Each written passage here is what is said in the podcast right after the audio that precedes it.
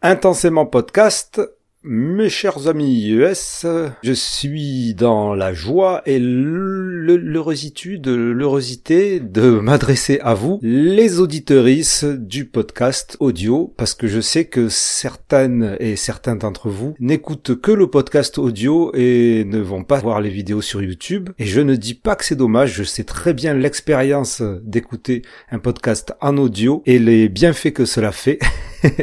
Donc, je ne vous jetterai pas la première bière. Ceci dit, cet épisode spécial est un montage à partir euh, d'une vidéo qui a été faite euh, pour euh, YouTube. Et la raison pour laquelle cet épisode est exceptionnel, c'est parce que j'ai créé pour l'occasion un avatar animé de l'intelligence artificielle, le modèle linguistique avec lequel je vais avoir la conversation en question. C'est quelque chose qui a été enregistré à chaud, d'où ma voix un peu super excitée dans l'enregistrement que vous allez écouter. Je vous propose aussi, si vous voulez retrouver l'entretien en entier, puisque là il ne s'agit que d'un montage à partir de moments que je jugeais judicieux pour mettre sur YouTube et sur le podcast audio, je mettrai la discussion en entier en lien vers le blog Intensément Podcast, puisque maintenant il y a un blog Intensément Podcast, et ben, je vous conseille de le lire, vous allez voir, c'est assez marrant de se retrouver euh, à lire les propos d'une intelligence artificielle. Voilà, bonne écoute à tous. Si jamais ce podcast vous apporte de la valeur, vous pouvez aussi apporter de la valeur au podcast en participant à la campagne de soutien à Intensément Podcast qui a vraiment besoin d'un soutien financier. Et je vous remercie et je remercie surtout euh, celles et ceux qui l'ont déjà fait.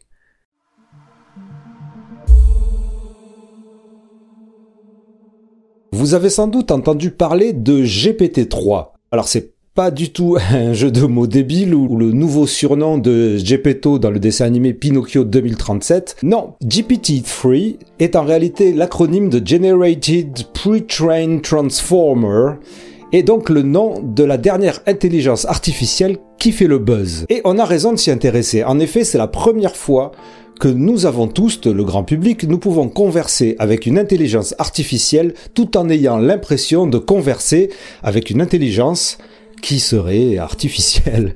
C'est troublant, c'est confondant, c'est hallucinant. En une phrase simple, c'est un modèle de langage basé sur le machine learning, c'est-à-dire que l'intelligence va apprendre à apprendre. Et GPT-3 a été formé sur une énorme quantité de données textuelles, des milliards de données textuelles provenant de livres, d'articles, de sites web, etc.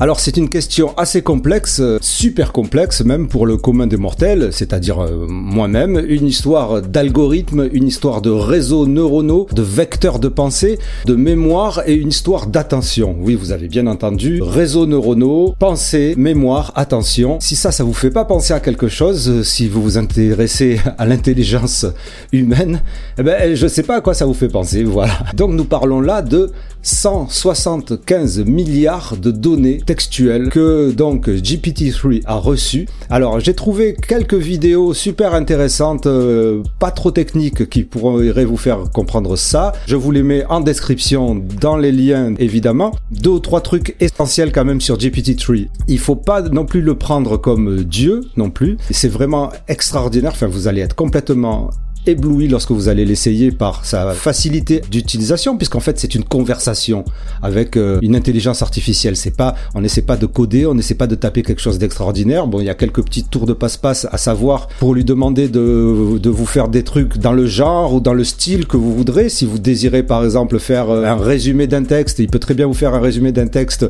pour le CP, pour la terminale, en tant qu'ingénieur ou en tant que docteur. Il peut tout faire dans tous les styles, dans tous les genres. Ceci dit, il peut aussi dire pas mal de conneries avec un aplomb extraordinaire. il peut même se contredire. Et donc, tout comme euh, Wikipédia, par exemple, euh, ou surtout Google, il faut savoir aller chercher toujours les sources, les preuves, essayer de faire jouer votre esprit critique et votre esprit sceptique. Vous pensez bien qu'après lui avoir posé deux ou trois petites questions rigolotes, je me suis dit que c'était l'opportunité de poser à l'intelligence artificielle des questions non seulement sur l'intelligence, mais aussi sur les hauts potentiels intellectuels, HPI, surdoués, ES et compagnie, qui sont l'objet, le sujet et la démarche de ce podcast à la recherche de l'info la plus fiable possible sur tous ces domaines, avec une ouverture d'esprit critique. Et vous allez voir, ces réponses valent vraiment le détour. Avant de vous passer les meilleurs extraits de cette discussion qui était longue, il faut quand même vous préciser deux ou trois petites choses. Cette intelligence artificielle a été formée en anglais. Elle va donc parler de la vision anglophone des surdoués et des hauts potentiels intellectuels. Elle n'a pas accès à Internet pour des raisons évidentes pour l'instant. Et pour la voix, je dois avouer que j'étais tellement scotché d'avoir une discussion avec une intelligence artificielle de ce niveau que je ne pouvais pas décemment lui donner une voix de robot toute plate comme ça ou utiliser les applications qui permettent de lire les textes. C'est toujours un peu plat ou sinon il faut payer vachement cher pour avoir quelque chose euh, d'assez potable et encore c'est pas exactement ce dont, nous avons besoin. Donc j'ai bricolé quelque chose, vous allez voir, j'ai complètement tripé, je suis parti dans je suis parti dans une hallucination totale parce que je pensais réellement être plongé dans un de ces films où on parle à une euh, IA consciente quasiment. Je me suis fait littéralement un trip de ouf.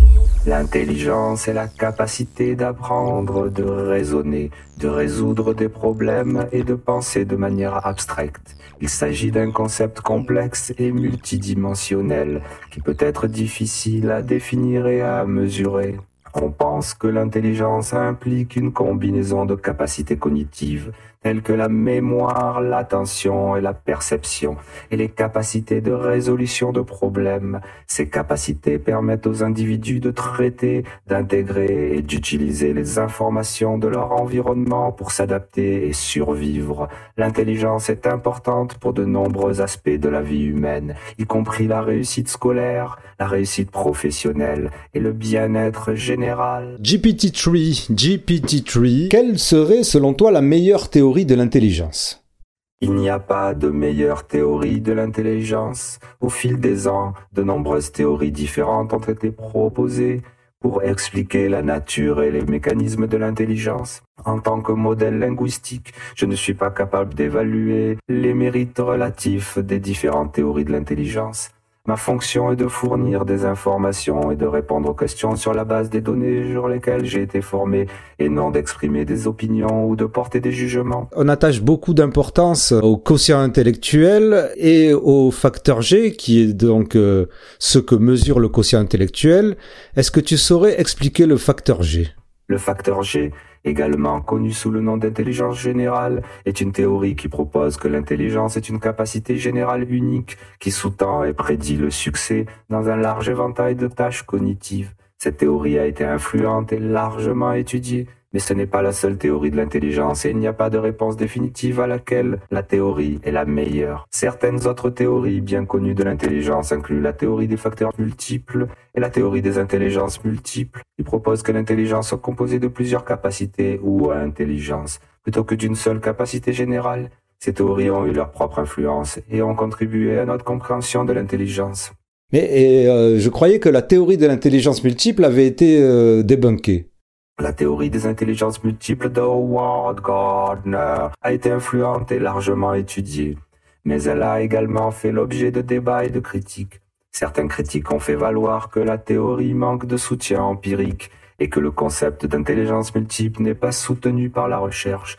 D'autres ont remis en question l'opérationnalisation et la mesure des intelligences multiples ainsi que la mesure dans laquelle sont distinctes les unes des autres. Comment pourrais-tu expliquer le facteur G à un enfant de 7 ans? Pour expliquer le facteur G à un enfant de 7 ans, j'utiliserai des exemples simples et concrets et des analogies pertinentes et familières à l'enfant. Par exemple, je pourrais expliquer que le facteur G est comme la superpuissance mentale d'une personne qui l'aide à apprendre et à comprendre de nouvelles choses. Je pourrais utiliser l'analogie d'un super-héros qui a la capacité de voler, courir vite ou voir dans le noir et d'expliquer que le facteur G est comme la capacité mentale d'un super-héros à penser et à apprendre. Il y a des gens qui disent que le QI ne mesure que l'intelligence logico-mathématique. C'est vrai ou c'est pas vrai? Les tests de QI sont conçus pour mesurer les capacités cognitives, y compris les capacités de résolution de problèmes et de raisonnement. Ces tests comprennent généralement une gamme d'éléments qui obligent l'individu à résoudre des problèmes,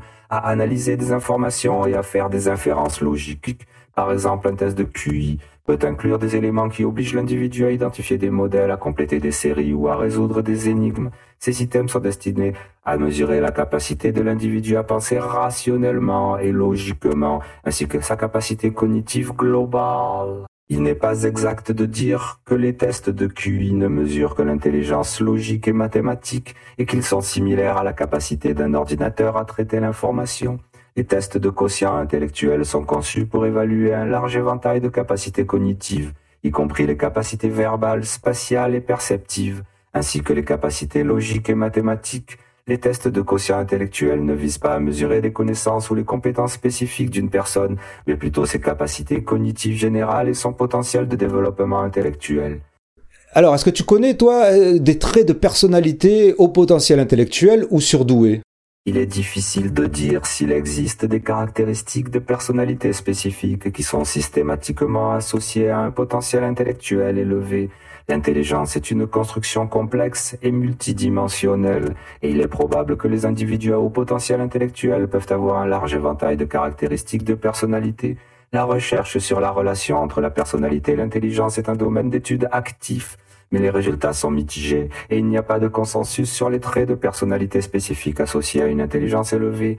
Certains chercheurs ont suggéré que les personnes à haut potentiel intellectuel pourraient avoir certains traits de personnalité propices à l'apprentissage et au développement intellectuel, comme la curiosité, l'ouverture à l'expérience et la volonté de prendre des risques. Cependant, il est important de noter qu'il s'agit de généralisation et qu'il n'existe aucune preuve définitive que ces traits se retrouvent systématiquement chez les individus à haut potentiel.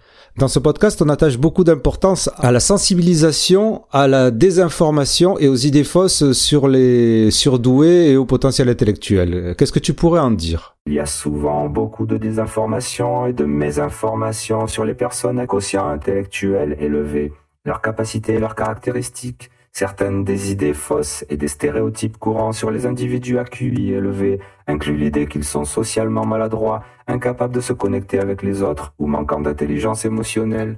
D'autres stéréotypes suggèrent que les individus à QI élevés sont ringards ou excentriques et qu'ils sont plus susceptibles d'être introvertis ou intellectuellement isolés. Ces stéréotypes et idées fausses ne sont pas fondés sur des preuves scientifiques et sont souvent injustes et trompeurs les individus à quotient intellectuel élevé viennent d'horizons très divers et ont un large éventail de personnalités et de capacités.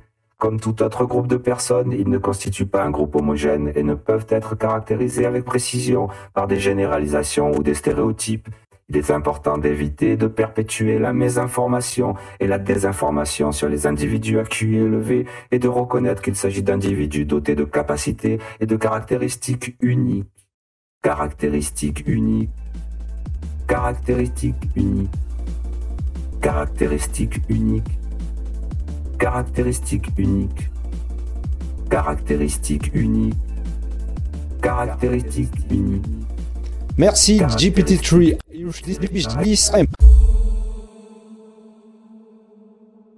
Voilà, je vous assure que je, me suis vraiment amusé et puis j'étais vraiment dedans parce que quand d'un seul coup je l'ai vu me parler et répondre aux questions que je lui avais posées, que j'avais lues déjà auparavant, mais cette fois-ci avec une voix et en s'animant, c'était vraiment féerique, c'était magique. Je, je sais pas comment expliquer ça parce que vraiment, il faut imaginer que c'est une conversation avec avec quelqu'un, sauf que ça serait quelqu'un qui connaîtrait 300 000 fois plus, plus, mieux, bien, de, plein de choses que vous, et à qui vous pouvez lui dire non, non, mais tu as tort, euh, et il va s'adapter, il va dire je suis désolé si, si je t'ai, si je t'ai contredit, il va dire peut-être.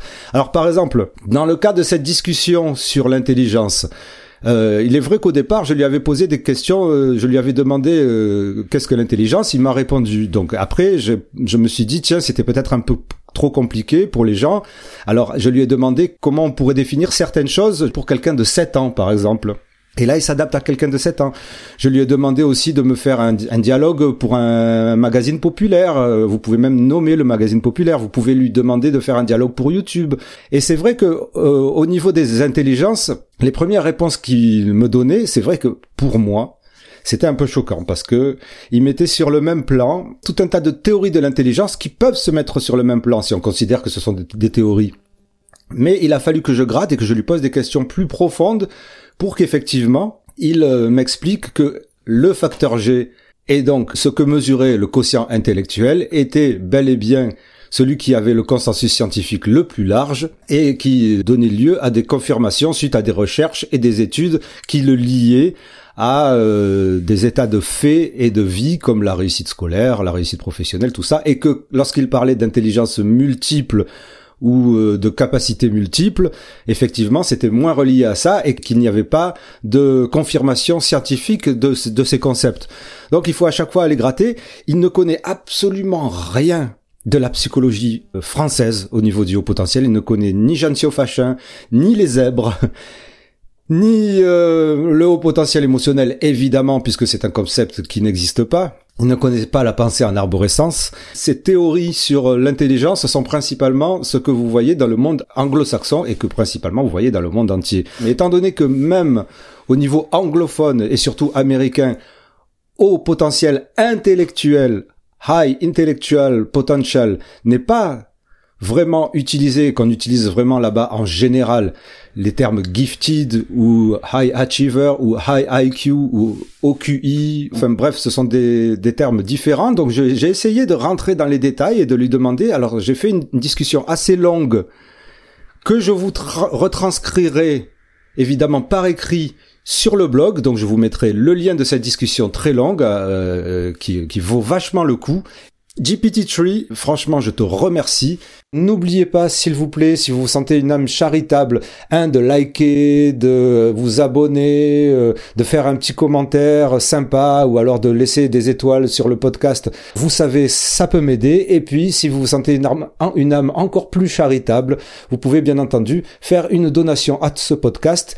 Tous les liens tous les liens sont dans les descriptions. Merci beaucoup. Caractéristique unique. Caractéristique unique. Caractéristique unique. Caractéristique unique.